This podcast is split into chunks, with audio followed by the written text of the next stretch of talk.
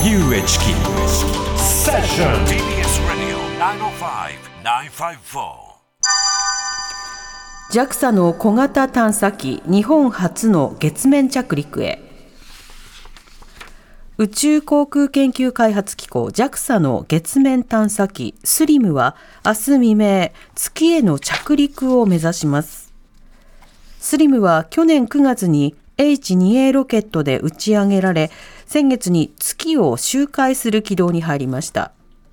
明日午前0時に高度15キロから着陸に向けた最終降下を開始し、およそ20分かけて着陸します。成功すれば日本初で、旧ソ連、アメリカ、中国、インドに続き5カ国目となります。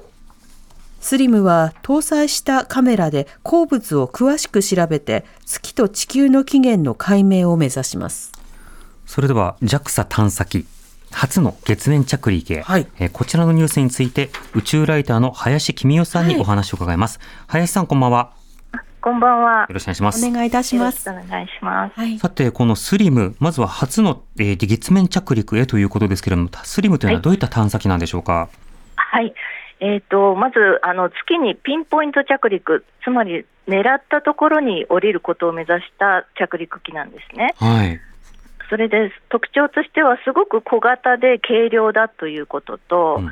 あと、着陸機っていうと、長い足を持っている着陸船とかイメージされると思うんですけども、そういった足がなくて、見た目もとっても変わってます。うーんそれから2段階着陸って言って、こう、まあ、斜面に今回着陸を予定してるんですけれども、はい倒れるのが不安だから、あえて倒れ込んじゃえみたいな感じで、姿勢を傾けてから倒れ込むという方式を取ったり、それから小さい2つのロボットを搭載していて、着陸直前に放出するんですね。はいで、そのロボットがスリムが着陸する様子とか、着陸後の様子とかを撮影して送ってくれることになってます。すごく見どころが多いミッションになってます。なるほどこれあのピンポイント着陸とありましたがこれまでの着陸というのはなかなかピンポイント難しかったんでしょうか、そうなんですね。今までは降りられるところに降りる着陸っていうのが主流だったんですね。まあ、着陸精度でいうと、数キロから十数キロメートルっていうのがまあ一般的で、それに対してスリムはあの例えばあのクレーターの縁にあるあの岩を調べたいとか、本当にピンポイントで狙ったところに降りるっていうのを目標としてまして、その精度は100メートルオーダーということになってます。おーじゃあ大きくズレがなくそこにつくっていうタイプの着陸なんですね。はい、そうです。はい。そして今回の調査というのはどういったものが目的になるんでしょうか？まあ、今回は割と技術実証的な目的が大きくてですね、まはい。ずその1番目はその先ほど説明したピンポイント着陸ということ、それからまあ小型軽量であるということも、まあ、軽いほど打ち上げ費が安く済むし、あの大きなあのロケットですと、ちょっと隙間に搭載したりできるので、うんあの探査がしやすくなるという意味で、小型軽量にして、なるべく上長系っていう、まあ、予備のものを減らして減らして、はい極限まで小さくした、軽くした探査機っていうことも目的にあります。それから調査ももちろん行って、今回ですね、あの斜面になぜ着陸するかというと、そこに探査したい岩があるからなんですね。はい。それはどんな岩かっていうと、月のマントルから出てきたと思われる観覧石というのがありまして、うん。それをあの専用のカメラで撮影して、その組成を調べることで、月がどうやってできたのかうんという、その由来を調べることも、まあ、科学目的として搭載されています。はい。あの、スリムのウェブサイトを見られる方は見ていただきたいと思うんですが、なんかサイト作りが他の機種というか、他のものと比べてすごくポップで、まあ、私が好きなゲームにとても似てるんですけれども、なんそかカジュアルですね。はいそうですね、ムーンスナイパーとかこう呼び名をつけたりして、まあ、はい狙ったところに降りるみたいな感じで、うんあやっぱたくさんの人に見てもらいたいっていう思いが反映されてるんだと思いますうね。ん。また公式ツイッターもありまして、月着陸まであと約6時間というカウントダウンも行ってますね。そうですね、もう本当にあと6時間弱ぐらいです、5時間半ぐらいですかね、うん。で着陸しますので、はい。はい。これあの着陸成功となった場合、そのまあ、はい快挙といいますか、その事例というのが今後どういうふうに評価されていくんでしょうか？あ評価ですか、はい。はい、あのまず月のピンポイント着陸っていうのは、あのアポロ12号が、えーと、サーベイヤー3っていう探査機を目標にしていて、そこに163メートルぐらいまで迫ったっていう事例はあるんですよね。うん、ですから、有人宇宙船ではあるんですけれども、無人の探査機では、まあ、おそらく世界に類を見ない着陸になると思うんですよね。うんうん、でそれは今後、あのまあ、月に水があるとされていて、はい、それを調べるためにも、あの狙ったところに降りるっていうことは必要なんですが、それはちゃんとピンポイント着陸できたかどうかっていうのをどうやって評価するかっていうことは、あの JAXA は約1か月後にあの評価の1か月以内に着陸後あの発表すると言ってますけれども、私がそのメーカーの技術者さんにあの取材したときにはあの、着陸直前にスリムが月面の写真を撮るんですよね、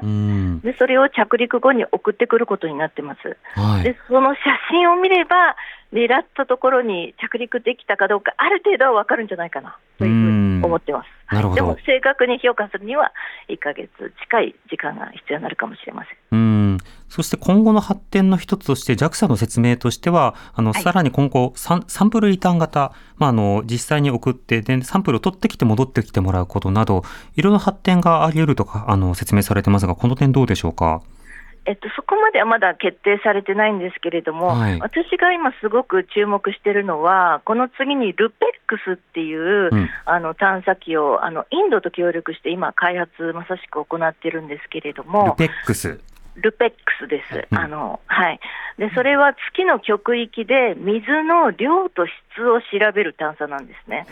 で先ほど水があるあるって言いましたけれども、それは今までの探査機のデータから水素のあのがどのくらいあるか調べてるだけで、うん、それがどこにどのくらい、どんな形であるかっていうのは、まだ誰も実物を見た人はいないんですね。はいはい、それが例えば水の氷のような状態であれば取り出しやすいし、でも土の中にこう水酸機みたいな形で混ざり込んでしまっていれば、そこから取り出すのってものすごく難しいわけなんです。はい、それをちゃんと調べないと、月に人類が基地を作るとか、あの社会を作るとか言ってますけれども、それはナンセンスだということになっちゃうわけなんですね。うんなるほど。その調査というものはいつ頃を目指しているんですか、今ですね、2025年度以降だったかな、うんうん、ちょっとあの1年遅れたんですけれども、その頃を目指すことになってますね。はい、なるほど。そうか、確かにあのその水質資源のまあ形状や量などによって、今後のまあ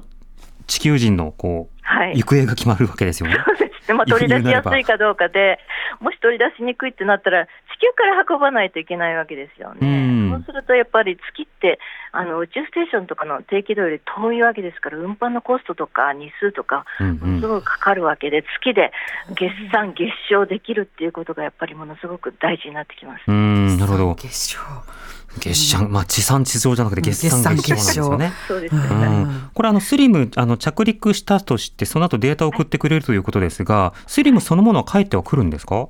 スリムはもうその場にとどまります、あの帰ってはきませんので、はい、ただあの、月の昼の間だけ観測して、その観測データを送ってきて、越夜って、あの月って大体2週間、2週間で昼と夜が繰り返されるんですけれども、うん、昼の間だけ活動して、それで終わりっていうことになりますから。うんうん、はい着陸後、まあ、最大でも2週間が命っていう。おなるほど。なんかあの全身にこうソーラーパネルのようなものがこうついていますけれども、はいはい、これはどういったものなんでしょうか？はい、あこれはやっぱりあの体力あ太陽光が電源となりますので。うんそれも着陸したときにちゃんと真正面から太陽が当たるような角度になるようにちょっと斜めに太陽光が貼られてたりするんですよね。うんなるほど。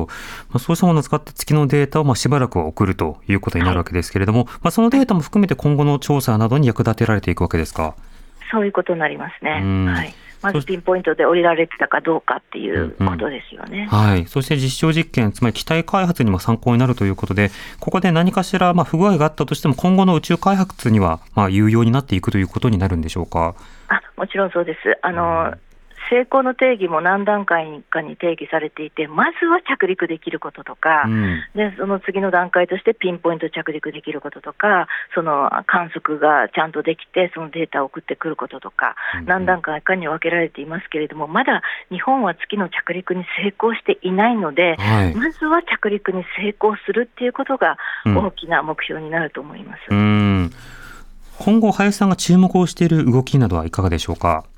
そうですね、まずはあの この着陸成功してもらって、去年は日本はちょっと苦しい時期で、うん JAXA のロケットもなかなか打ち上げに成功しなかったんですけれども、はい。あのこれでちょっと成功への弾みをつけてもらって、それからその月ラッシュっていうのはまだまだ続いておりまして、はいまあ今朝ちょっとあの民間のあの月着陸機があの今年初めに打ち上げられてからちょっと失敗してしまって大気圏で燃え尽きてしまったっていうニュースがあったんですけれども、うん。また2月になると別のアメリカのスタートアップがあの打ち上げられる予定で、民間あの日本とか世界の国家機関だけじゃなくって民間も今月を目指す時代になっていますので、うんそういったところも注目していきたいなと思っています。なるほど。はいわかりました。林さん、ありがとうございました。はい、ありがとうございましたありがとうご。ざいました。宇宙ライターの宇宙ライターの林公夫さんにお話を伺いました。TBS Radio 荻上チキ